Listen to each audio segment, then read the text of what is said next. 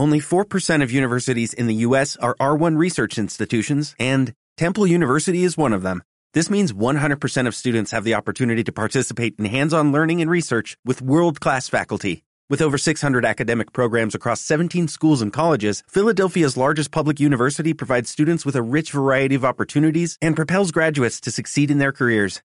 Temple University. Schedule a campus tour today at admissions.temple.edu/visit. Pues nada, pues eh, visto lo visto, visto el panorama, pues nos hemos decidido en casa ya hemos prohibido hacer el chiste de como hoy no podemos salir. Ya. Porque ya, ya, ya ha dejado de tener gracia. Cine en serio. Aquí vamos a hablar de cine muy en serio. Bueno, y, y hoy, como, como comentábamos, vamos a empezar eh, hablando de eh, una película que se estrenó en Netflix la semana pasada, el pasado, el pasado viernes, que era. Yo no me acuerdo ya qué día era la semana pasada. El día Ya. 13, ¿no? No, el día 20, Estamos- perdón. Sí. Día 20. Eh, que fue El Hoyo, que según he leído hoy estaba número uno en Estados Unidos de, Sí. de Netflix. Sí, correcto, Eh, había sido la, la más vista. Eh, bastante, bastante, bastante curioso. Porque bueno, es una película que, que ganó el año pasado, en 2019, en el Festival de Sitges. Sí. Ganó el premio a la mejor película hace muchos varios años, ¿no? Creo que no ganaba el Festival de Sitges el premio a, a- a la mejor película, una película española. Y eh, pues eso, ya la semana pasada pues, tuvimos oportunidad de, de verlas. ¿Y qué te pareció a ti? Cuéntanos un poco. A ver, a mí ¿Sabías me algo de ella? Eh, no, solo había visto un tráiler, creo. Tampoco. Pero la verdad es que sin, sin saber nada ya sabía de qué iba. O sea, no hace falta ser muy listo. A poco que. No es que yo quiera hacerme el listo. Pero que a, a poco que hayas visto cine y según qué película, ya más o menos te puedes esperar de qué va la peli. Y la verdad es que ne- es bastante obvia.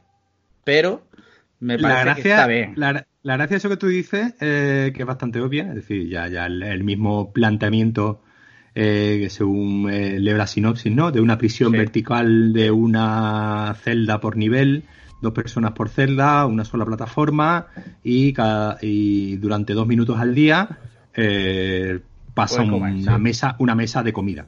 Ya Sí. está. Esa, esa es la, la premisa, esa es la sinopsis, el argumento, que es lo que te cuenta el tráiler. Y le que es gracioso, eh, eh, pues sí, pues sí, obvio, la, la- la metáfora eh, es obvia, pero yo creo que la película lo sabe, ¿no? Porque yo creo Sí, que puede ser. Bueno, de hecho el personaje, sí, el personaje de que sale al principio, que es el que le explica un poco cómo funciona aquello, su frase es obvio. ¿no? Es obvio, claro. Sí. Entonces yo creo que, que, que- que ahí fue, eh, yo creo que los mismos autores de la, de la película son conscientes del, de, Sí, ¿no? de- este, de, de esta metáfora eh, y eh, yo creo que se escaquean un poco de, de que eso, de que gente como nosotros digamos, es que la película es obvia. Ya. Eh, Y ellos digan, no, no, eh, si lo estamos ya diciendo nosotros Sí, sí, sí. en boca de un personaje y después que la película tiene mensaje Sí, que es otra Bueno, cosa que, tam- que también que, tam- que también eh, hay otro personaje eh, eh, bueno van pasando no esto van, Sí. van cambiando digamos como que van cambiando no de, de- el protagonista va cambiando de, de acompañantes durante la película cada mes cambiaba de, digamos, de celda, ¿no? entre comillas. y hay uno de los de los eh, de los personajes eh, que insiste mucho en el mensaje Sí. ¿no? que es muy importante el, el- mensaje, ¿no? Y, y yo creo que, que en ese sentido sí, sí, obviamente, yo creo que son conscientes de, de ese, de esa idea de que la película juega, que digamos, con un concepto muy obvio y un concepto muy claro que intenta transmitir un mensaje muy claro, pues al final un poco el de siempre, ¿no? De que el lobo es el hombre es un lobo para el hombre Sí. y Los de arriba, los de y- abajo. Los de arriba, los de abajo, parásitos. eh, Sí. los Pasa que pa- eh, lo comentábamos, ¿no? Parásitos, pues en ese sentido es como, creo, creo que lo comentábamos también, ¿no? Era eh, el- alguien que puso un, un hilo en parásitos analizando que la escalera tenía mucho líneas, significado. sí, sí. Y que la escalera tenía mucho, de las escaleras en parásitos tenía mucho significado, claro, algo que también era Obvio. obvio. Es decir, que, que, que, sabes que, que no había que ser estudiante de la Escuela de Cine de Nueva York para eh, darse cuenta eh, que, hay una intención en eso de que unos viven arriba y otros viven abajo. Ya había una serie en los 70 que se llamaba precisamente Arriba y Abajo, que, era, precisamente eh, esa, esa misma lógica. que en ese sentido, pues el, el, mensaje está claro. ¿Por qué crees tú que esta película habrá tenido funcionado, habrá funcionado también en Estados Unidos? Pues me imagino, pues no sé decirte, quitando el tema del idioma, yo me imagino que mm, estéticamente es una película que, que puede colar en cualquier mercado, ¿no? Que no es tampoco muy... Es algo que hace también mucho Netflix, aunque la película no es de Netflix, pero sí me he dado, analizando las producciones de Netflix, me he dado cuenta que últimamente se estira mucho que las películas tengan cada vez como menos, eh, ¿cómo decirlo? Menos identidad por país, digamos, ¿no? Que las películas españolas, por ejemplo, son cada vez menos españolas para poder luego venderlas en otros mercados. Y yo creo que sí ha funcionado porque aparentemente tú ves el trailer, ves el póster y tal, y dices, coño, pues parece de ciencia ficción, tal, no me parece una película española. Entonces, quizá para los americanos, esa barrera de decir voy a ver una película de otro país, quizás no exista, no lo sé. No, además, además, juega con las nacionalidades de los personajes, ¿no? Porque hay una, un personaje oriental, hay un personaje negro, como decía afroamericano, porque no, no, no sabemos, no, no, se dice nada más en ningún momento nacionalidad, ¿no? No, no, quiero recordar. Y entonces yo, creo que por ese sentido. Y sí es verdad que bueno, que, que esa, esa idea, aunque la película visualmente eh, es una película con pocos elementos visuales, porque en realidad son cuatro paredes y ese, esa mesa, ¿no? Ascensor que sube y baja y que en realidad tampoco tiene una, un componente. Es una película, digamos, que hace, hace de su limitación de espacio es una ventaja de que, que, la trabaja muy bien, porque como son cuatro, cuatro paredes y poco más. Sí, algo que a lo mejor a otro director le limitaría, en este caso le saca bastante le saca bastante eh, partido porque su propia limitación es su virtud, ¿no? Sin salirse de ahí, pues te cuenta mucha historia. Aunque sí es verdad que sale de ahí en algún momento para contarte eh, los motivos por los que el personaje está adentro. Sí, pero que, esa parte esa parte es como una especie de la, entrevista, ¿no? Es, una introducción muy rápida. Claro, la es como vemos un, eh, momento en el que vemos como una especie de flashback donde vemos una entrevista, la entrevista que hace el chaval antes de entrar que en realidad también es una nave cualquiera que no tiene tampoco. Entonces yo creo que sí, por eso, un poco lo que tú dices, que al no tener, digamos, una concreción mm, de, nacionalidad ni concreta. Y al tener estos personajes pues digo es una chica oriental que sale el chico negro y tal pues no, no llega a tener el, el chico tampoco está digamos como racializado no el, chico es un chico así con barba canijillo no tiene más eh, más personalidad entonces no es tampoco un español que la gente vaya a identificar con nadie entonces en ese sentido eh, eh, consigue. Y eh, yo creo que también otra cosa que está consiguiendo Netflix es que, se hagan que sean películas que sean muy fácil de identificar. Que sea muy fácil de identificar qué género es el que vas a, ver y de qué va la peli. Aquí, como hemos dicho, es una historia, un, concepto que en dos líneas eh, se resume eh, y en dos líneas ya sabes perfectamente qué es lo que te vas a encontrar. Yo lo que no esperaba es que la película fuese tan, digamos, como tan cruenta, ¿no? Tan, hay momentos en los que abraza, abraza el gore muchas veces de forma bastante intensa. Que, que, bueno, pues siendo una película que venía de Sitges, pues bueno, sí me lo podía imaginar, pero, pero sí es verdad que me llamó la atención porque no me la esperaba tan, tan, tan heavy en ese sentido. Sí, sí, yo también. O sea, hay varios momentos que dice, hostia, esto no es para el gran público, porque mm. quizás no están tan acostumbrados a ver algo tan, tan, tan explícito, porque puede llegar a ser bastante explícita en cuanto a violencia. Sí, sí, no, no, ya es bastante gore ya directamente en cierto, en cierto, momento, que es otra cosa que te digo que, que, Netflix, por ejemplo, tampoco se está eh, curando, no, está teniendo tampoco muchos reparos. No sé si viste tú este año la de la violinista que sí, ¿no? sí, sí, eh, que salía, ay, ¿cómo se llamaba? La chica esta de, la chica esta de, Sí. sí. Esa la vi, la vi también. Eh, te voy a buscar el nombre ya por curiosidad. Sí, la de Get Out también, ¿no? Era Alison Williams. Sí, ah, exacto. Eh, ay, ¿cómo se llamaba, por favor? Eh, la perfección, le llamaron. La perfección. Sí, y, que, igual. Que, también es, sí, tiene el, sobre todo el final es como, hostia, ¿y esto? Tan gratuito. Parecía, parecía, una, una peli de, de Cronenberg, eh, sí. parecía una peli sin el talento de Cronenberg, pero sí parecía, sí tenía un rollo malsano intenso que a mí recuerdo que, que yo cuando la vi eh, el año pasado también me, me, llamó mucho la atención, pues eso, no, porque no me esperaba, ¿no? Eso, esos golpes de repente.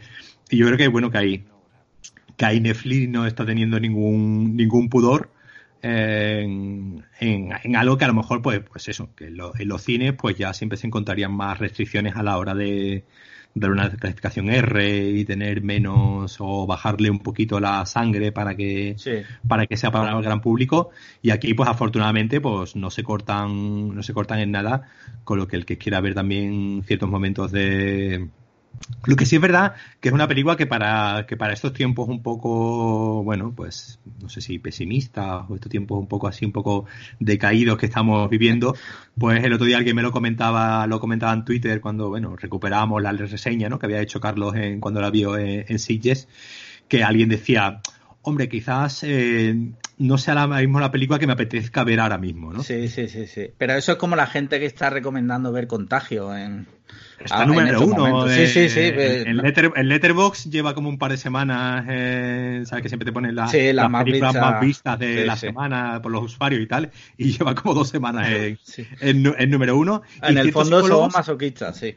No, no, y ciertos psicólogos, según leí el otro día, eh, no, no, digo, no, no, no que recomendasen, pero digamos como que no, tampoco desanimaban a que viésemos ese tipo de, películas, porque bueno, pues al final esas películas, Contagio es una película, por ejemplo, que plantea eh, un virus mucho más eh, burro que el que estamos viviendo ahora mismo. Sí, pero guarda muchas, demasiadas similitudes quizás, ¿no? Porque... Pero demasiadas similitudes yo creo que en el comportamiento humano, más que en sí en el virus.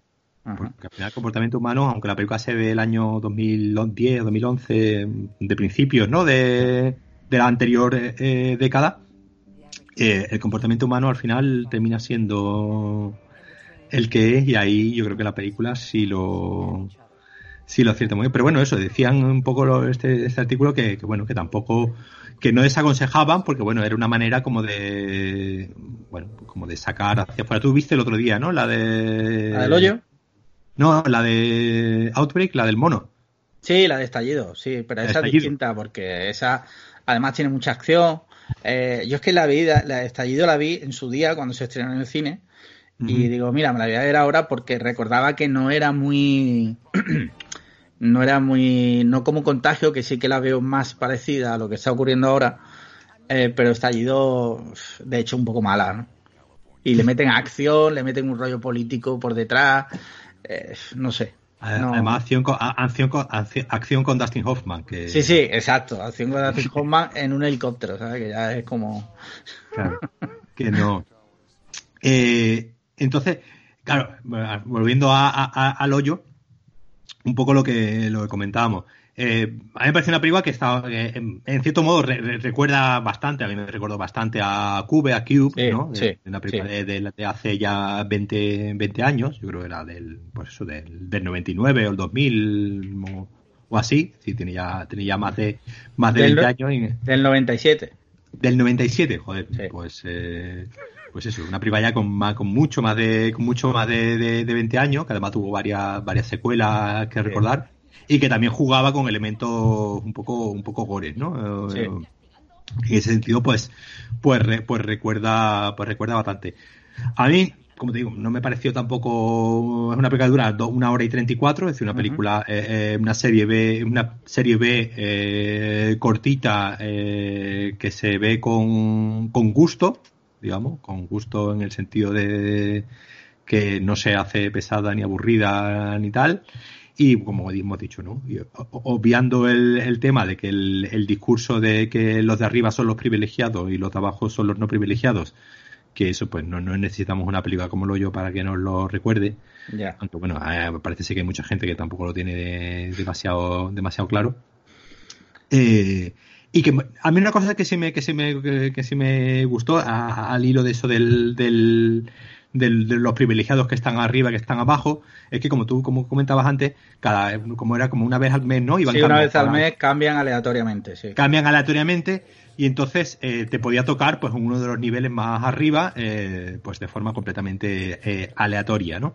Sí. Y esto, ese aspecto sí me pareció interesante a la hora del tema del, privilegio, ¿no? Sí. y de, cómo, se, cómo se comporta la misma persona cuando está abajo a cuando está arriba. Claro, y el tema es el privilegio de que al final, pues bueno, pues los privilegiados muchas veces son privilegiados por suerte, por, haber tenido la suerte de haber nacido ahí o de haber caído ahí en un momento determinado y después el que es hijo de puta, pues hijo de puta arriba, abajo, en medio y donde, donde le toque. Y él, y como es el caso del protagonista, que intenta, digamos, como ser eh, ético, ¿no? Intenta ser eh, buena persona tanto estando arriba como estando abajo, como estando en medio, aunque bueno, como veremos en la película, pues el pobre chaval, pues el tiempo le va pasando, le va pasando factura.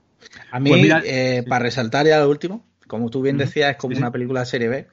Y me, este tipo de películas siempre me recuerdan a la época dorada del videoclub, ¿no? Cuando iba al videoclub y de repente te encontrabas una peli de la que no había oído hablar nada, veías la carátula y decías, hostia, pues como pasó con Cube en su día, y, te llevaba, te la llevaba a tu casa, no sabías nada, la veía y decía, coño, pues está bastante guay. A mí me recuerda este tipo de peli mucho a esa época que si no oye alguien joven, pues no sabrá de qué coño estoy hablando. Pero me trae como eso, esos recuerdos.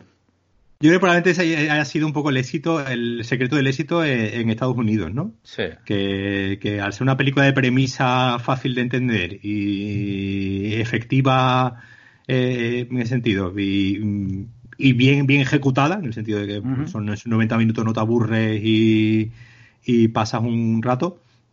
Yo creo que, es un tipo de película que probablemente por eso haya funcionado también en Estados Unidos, porque bueno, pues obviamente pues probablemente no sea una película que se hubiese hecho dentro del seno de la industria de, de, Estados Unidos y bueno, pues eh, la recomendamos. Y la siguiente película de la, de la que hablaremos también yo creo que tiene algo muy, muy similar con esta película, que es Puñales por la espalda. Sí. Que es otra película también que habla de, de, privilegiados y de y de no y de menos eh, privilegiados pero bueno eso la dejamos ya para el siguiente para el siguiente vídeo para el siguiente podcast eh, nada pues eh, hasta aquí dejamos este este vídeo ahora grabaremos grabaremos otro es decir que si nos veis con la misma ropa es que tampoco vamos a cambiarnos en cada para cada, para cada vídeo, simplemente que estamos grabando varios vídeos separados para que, para que tengáis vuestro disfrute y no tengáis que escucharnos durante una hora seguida. Y lo vayamos editando durante el día. Pues Importante, una obviedad, eh, quédate en casa, ¿no? Que hay, hay, que decirlo, ¿no? Lo dice Ana Rosa, lo dice Susana Griso, pues nosotros. Lo dice Pantomima Full, lo dice, lo dicen todos ya. Menos Donald pues Trump. ahora le estaba leyendo un tuit a Donald Trump diciéndole a, la Ford y a, General Motors que se pusiesen a fabricar no sé qué respiradores o, ahora o no sé qué. Sí ahora. Un tuit un, tuit que había puesto hace hace media hora así a las 7 que se pusiesen a fabricar diciéndole a Ford lo que tenían que, fabricar. Muy bien muy bien. Está bien. Bueno pues ahora ahora nos vemos. Y al resto pues Nos vemos en, la, en el siguiente vídeo. Hasta luego. Bye.